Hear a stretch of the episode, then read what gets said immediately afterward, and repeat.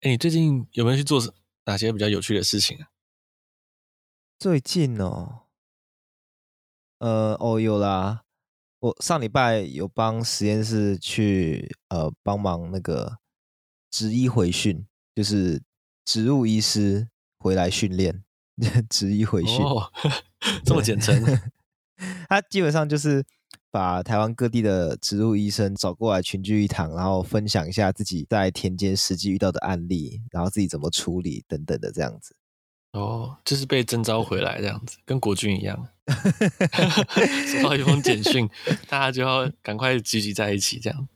差不多，差不多。那那不过植物医师法现在还在努力的，我们前面之前也有报道过这个。对对对，直到现在都还在努力这样子。现在他们确实需要有这样的凝聚力了，因为还在还在努力帮自己争取权益的阶段这样子。对对对，不过不过确实听到他们分享，至少表面上看起来是觉得他们真的在做一件非常有意义的事情。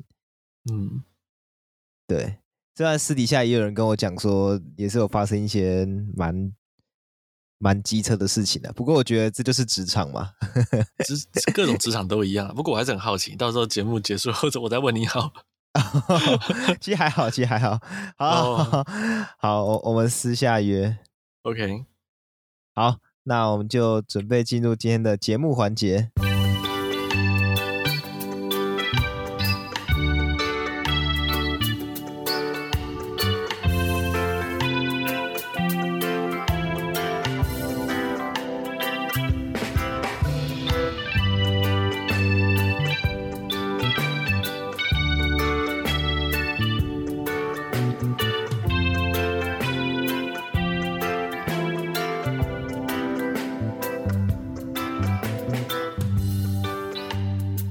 Hello，大家好，我们是 TPHA 台北城市狩猎，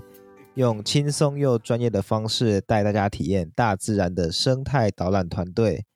欢迎来听我们的生态杂谈，一起了解台湾和世界上的生态议题与时事。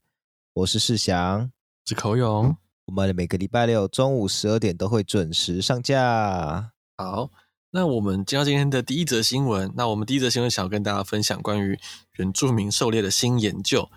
而屏科大森林系的吴信如老师表示说，调整对于原住民狩猎的管理办法呢，并且让原住民部落能够回归并传承旧有的传统文化，将会有助于生物多样性的维持。那要怎么做到呢？其实，嗯，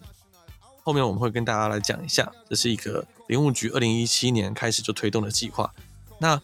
关于刚刚的这个这个事情，吴吴信武老师他是表示说，部分团体跟民众呢，目前对原住民在山林狩猎的现况并不了解。现在坊间有许多与现实有出入的说法，例如台湾的水鹿越来越少了，或者是原住民把野生动物都打光了之类的说法。那他认为呢，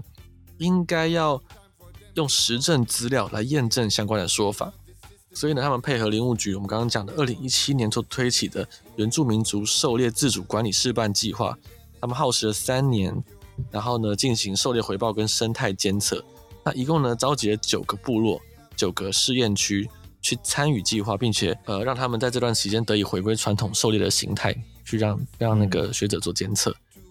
那报告结果指出，其实整体而言，山林的野生动物从直观上并没有减少。而且根据其中一个试验区，就是屏东来义乡，他们三年的资料，呃，显示说狩猎区的野生动物数量跟行为模式呢，都与其他地方没有明显的差异。那这个部分很可能跟台湾原住民族最主要以陷阱作为捕猎工具有关。那它除了强度比较小之外呢，呃，因为陷阱放在那边，人离开了，所以人类对于动物最直接的惊扰呢，也不如预期来的那么大。所以说，呃，我们才会看到说，诶，连行为模式的部分都不太会影响到。对，然后在这边跟大家补充说明一下哦，就是大家都以为说原住民只要申请就可以狩猎，无限制的狩猎到爽那种感觉，很多人都在呃脸书或者是各种社群媒体这样子讲，那其实并不是真的。就是目前台湾，你就算是原住民猎人，也只能够以祭典或仪式的理由去进行狩猎申请这样子。对，嗯，它是有限制的。但哦，因为我自己也是原住民啊，所以我可以很直接的看出这之中中间的问题。然后就是狩猎下来的猎物啊，其实我们真的用在传统祭典上的并不多，最主要还是在补充生活所需这个方面会比较多一点。但实际到底比例是多少呢？我也不清楚。因为我我跟大家讲，我其实现在就住在住在都市的人，对，但我我我知道的是，呃，狩猎记忆用的没有那么多。那实际多少呢？呃，事办计划他们的数据有指出，原住民狩猎自用或用于分享给部落的猎物啊，现在高达百分之九十二，很高哦。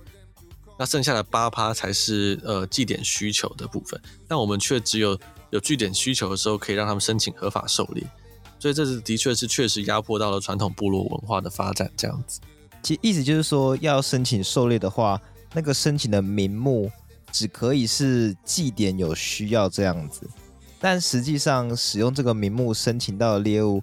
就只有非常少的比例是真的用在祭典，绝大多数会用在自用或分送。可是因为自用跟分送也是原住民文化的一部分，所以这算是一种不成文的默契吗？我会觉得是一个不成文的默契。虽然有些主管单位，像林务局的一些单位，他们跟原原民部落、原乡部落都有密切的关系，都知道可以包容，但是这就是这依然是一个不对等的情况。嗯，也就是说，你逼迫他们使用这样的名义，那你现在是我从上对下的包容你，那接下来如果你搞事的话，我就有很多证据。显示说你在你有一些非法制的事实这样子，对啊，那我们会希望说能够让原住民在做这些事情的时候都能够是光明正大且合法的，嗯，而不是被迫在下级被上级这样子是特许你包容你你才能狩猎这样，对，嗯，那呃其实吴信如老师他也有指出一些关于原住民自治管理会优于政府全面控管的一个正面案例哈。那我们这边跟大家分享，就是在试办计划中，来义乡部落他们依照之前一直就有的传统召开的狩猎自主管理会议里面，发觉飞鼠的数量有所减少，所以他们当时就不再以中央主管单位允许的狩猎数量作为上限，那那个狩猎的那个上限数量会依据县市去做一个统一的概观的一个分配这样子，但他们依据自己部落的猎场的情况呢，觉得说他们要先暂时完全禁猎飞鼠两年。大家也非常守秩序的，就是这两年都没有捕获任何飞鼠，然后成功让飞鼠的族群回稳这样子。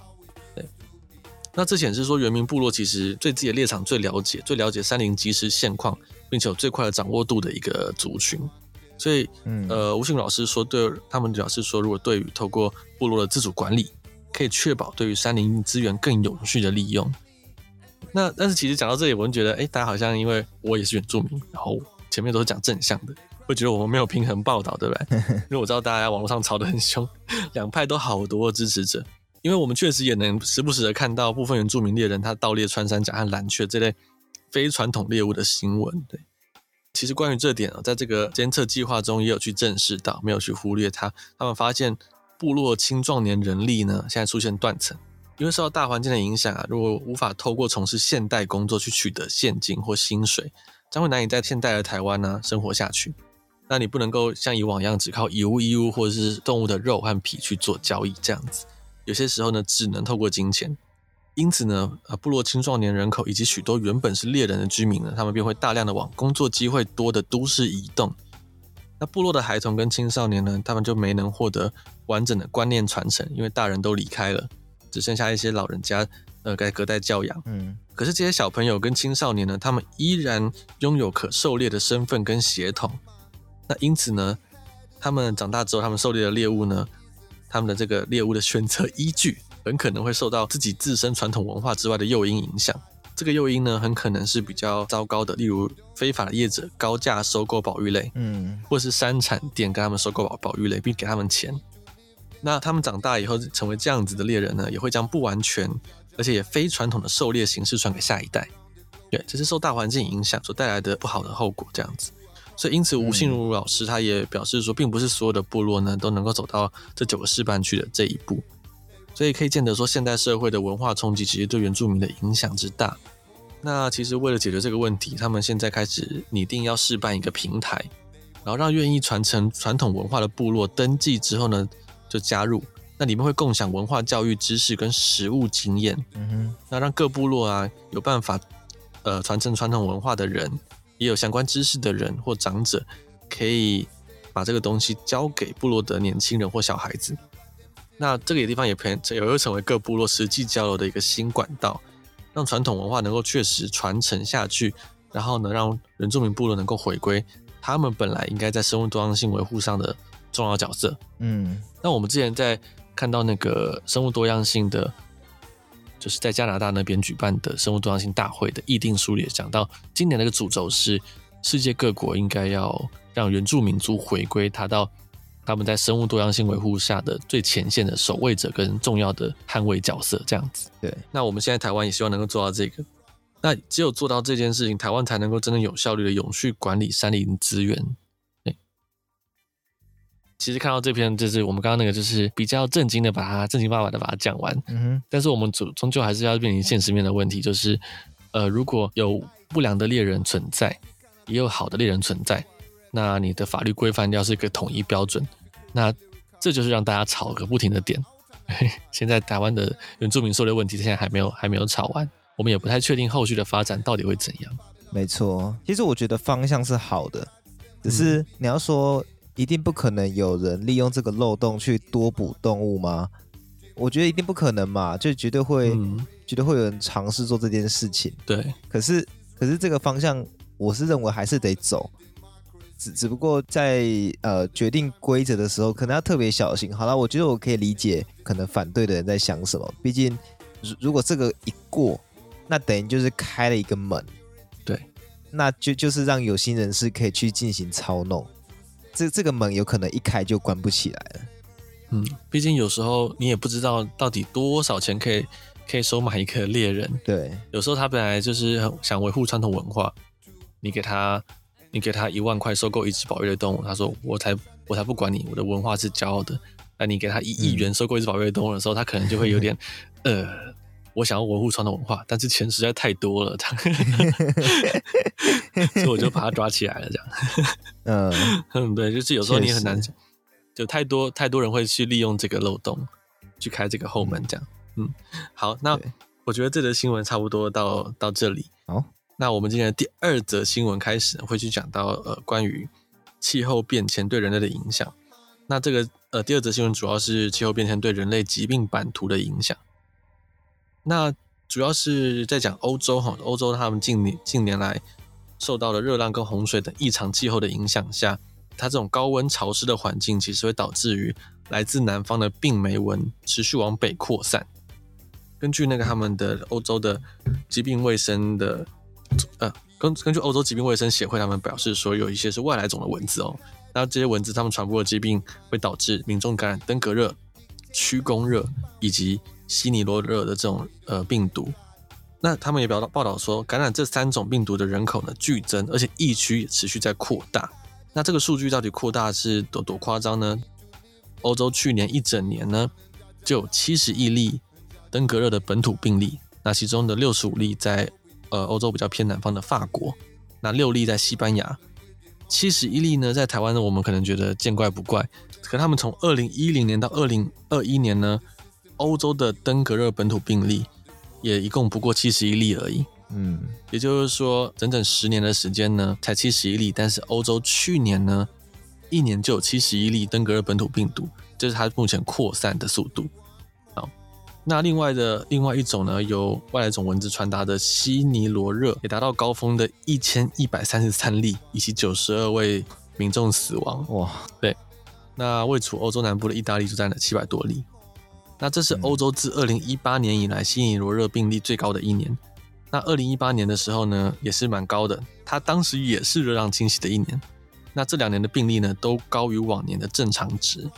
那对此，专家其实也警告说，依旧流行于北非地区的疟疾，虽然目前已经在欧洲绝迹了，但持续往北移动的病媒蚊族群呢，他们可能会越过地中海，并且让疟疾呢在欧洲大陆卷土重来。这样，嗯，这个真的是非常恐怖。刚好想到这个哦，就这边也顺便提醒大家，其实目前台湾本土的登革热疫情也是正在成长当中哦。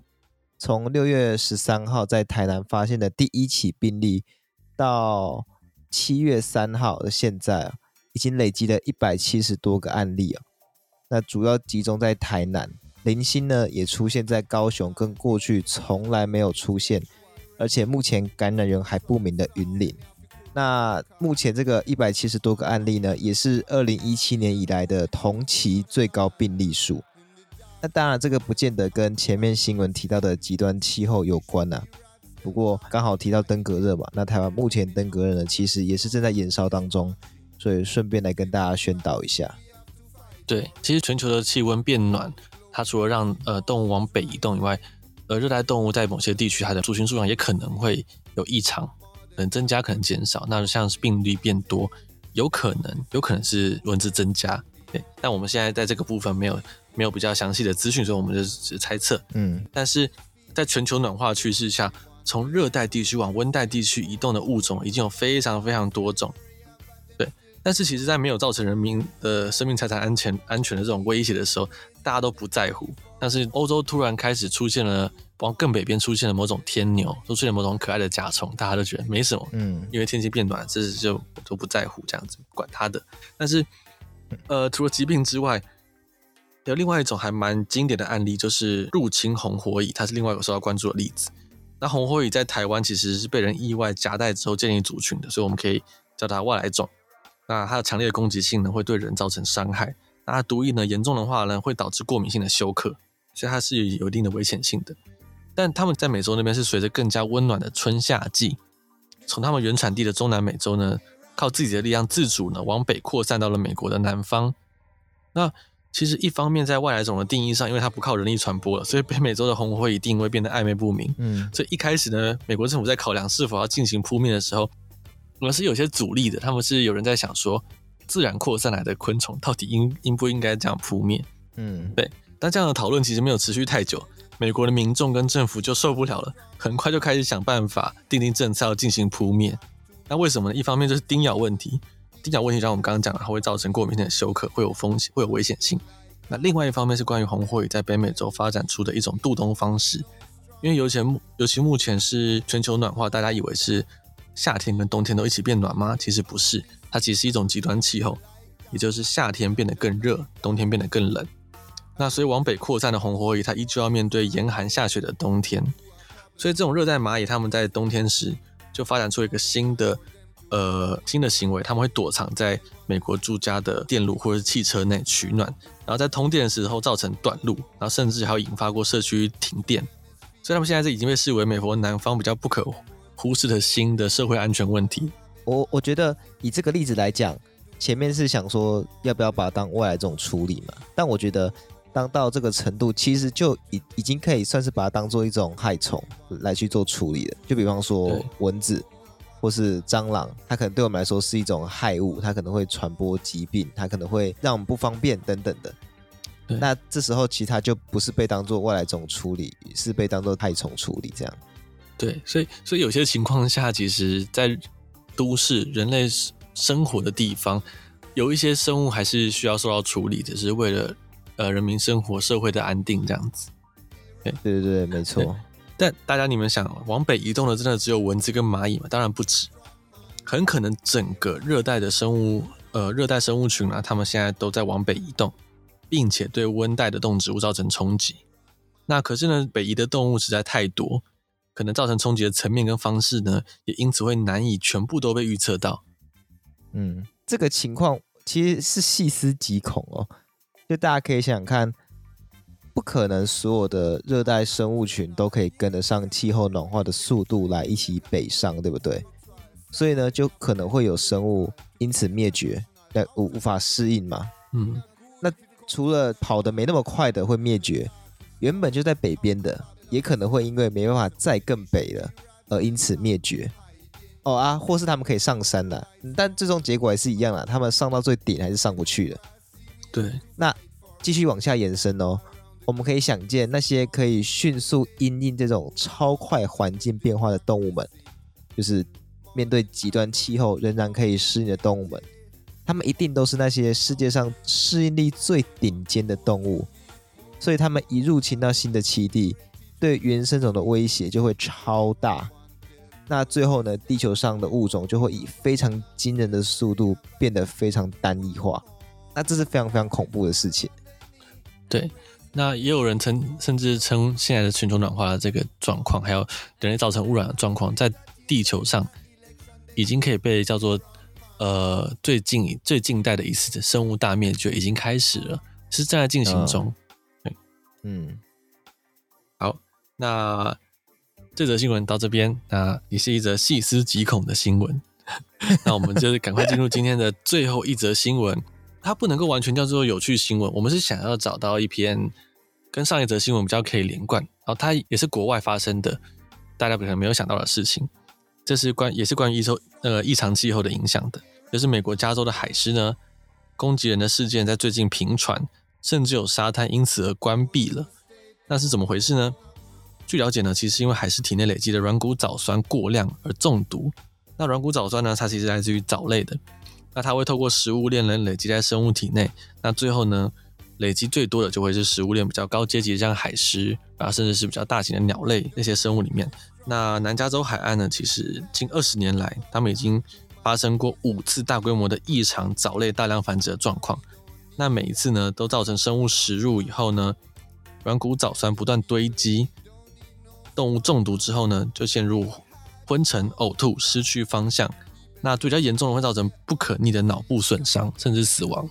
那脑部损伤的一些动物，它就会产生一些跟原来不同的行为，包括攻击性，包括逃避，各种反应都有可能发生。那就有人可能会被出现攻击性的动物去去咬到。那根据统计呢，光是在六月的第一周呢，这次的藻类大量增生，就造成数百头海狮和六十多条海豚中毒身亡哦，而且还不包括遗体没有被冲上岸的。或直接沉入海底的数量，所以其实，呃，每天接获通通报啊，需要援助的动物呢，还是在至少三十头以上。对，嗯、所以这其实并不是我们前面讲说人被攻击，好像是人需要特别注意，但其实在这之前，动物已经有更更大更大的伤亡了。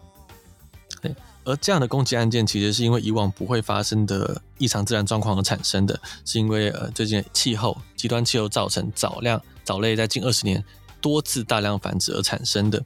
但其实，在更早以前呢，海狮在加州攻击人的案件是非常少的。那它主要的原因是因为观光客过于靠近，或是逗弄海狮，会造成海狮紧张啊，甚至害怕引起的。对，就像那首歌一样，就是那个，看 那首歌是真的，就是 我以为那只是梗而已，是那个。还是会害怕那个，还是真的会害怕哦。还是会，还是会，还是会不知所措。对，就是还是我自己知道，还是真的会害害怕。哦，然后我之前在查新闻的时候，还有讲到有，我不知道为什么要这样下标题，但是有一名男性曾经因为这种原因太靠近海狮被攻击，差点被咬掉蛋蛋这样子。对，他现在没有被咬掉，他就是一个被吓到的受害者，这样。对，那可是你可以知道说，在这二十年内的这五次岛类爆发造才造成这种攻击事件也大量发生，以前是非常少的哦。那嗯，呃，我还是要跟大家讲一下，以前为什么会有这些游客去逗弄海狮，也是因为世界各地的海狮表演秀的关系啊。很多人会忽略海狮的潜在危险性，他们会忘记说海狮其实是一种重达六百公斤的野生动物。他们在害怕的时候，甚至不用刻意攻击人，他们有时候仅仅只是做出那种保自我保护的动作，那就可能会因为他们强大的力量导致人受伤。对，对，没错。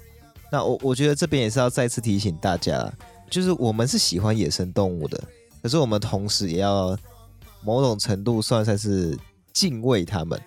就是真的不要随便用人类的角度去思考他们会怎么样行动。啊，总之就是。不要乱接触野生动物的意思啦，因为你不知道这些动物的习性。有那知道了呢，你可能也不知道你即将接触的这一只这只动物呢，它是不是身体内累积了大量的 软骨藻酸导致中毒，所以精神状况 不不稳什么的，对啊，就是你你不知道它的状况嘛。那如果说你不会随便去摸路边的人，或是。你要人类想法也可以啊，那你你随便去摸路边的人，嗯、路边的人会会对你微笑，然后磨蹭你嘛？应该应该不会，应该可能会赏你一巴掌。嗯，但是其实很蛮多人他会喂食像猴子啊这种他们觉得比较有灵性的生物，嗯，然后呢会觉得动物也应该要有这样的灵性，但是这个其实是完全都不理性的。像是你觉得说你曾经喂食了这群猴子，那他们就他们知道你有食物，他们可能下次来呢会在旁边等着你喂他们。可是并不是哦，我们这些礼仪、礼仪啊、礼貌啊，都是我们从小被呃社会化过程中慢慢被教导的，是一个很长期在社会中学到的东西。就本能来说呢，猴子知道你有食物之后，你下次再出现再经过他们会怎么样？他们不会等你，他会看到你有袋子就直接想要抢。对，那你抢你怎么你就是很惊讶说你怎么你们怎么会这么暴力想抢我的袋子的时候，你就不放开袋子。下一步呢，猴子可能就会拿牙齿咬你，因为它们是野生动物，对，所以呃。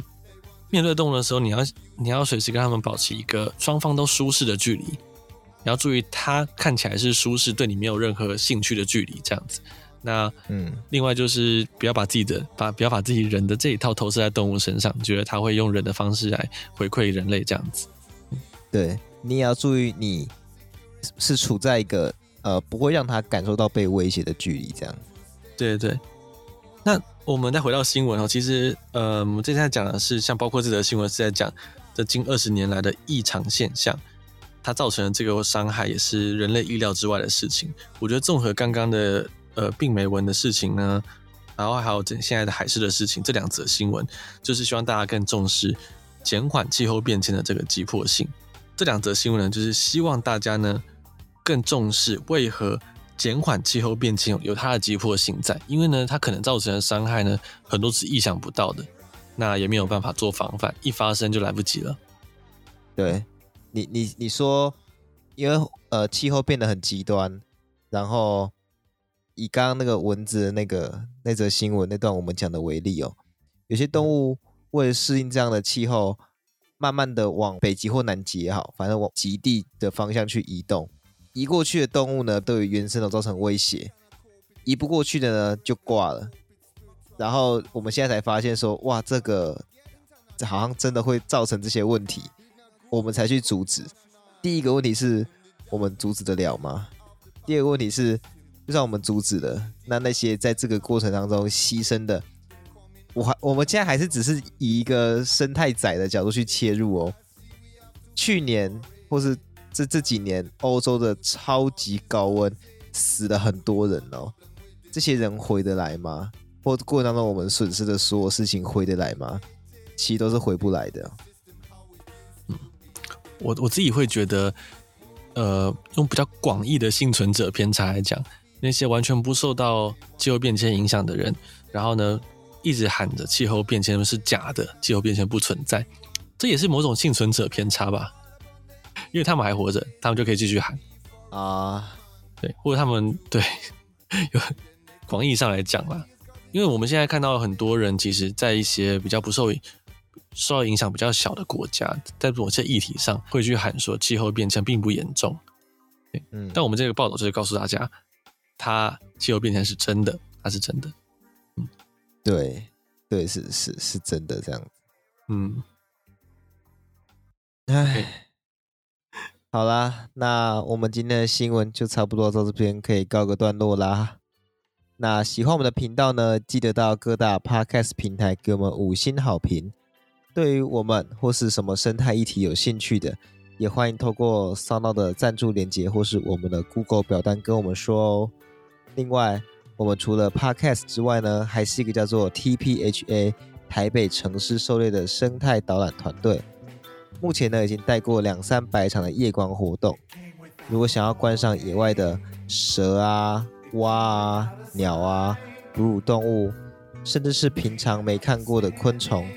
都欢迎在 Acropass 或是脸书寻找 TPHA 台北城市狩猎来找我们哦。那今天就这个样子，我们就下次再见啦，拜拜，拜拜。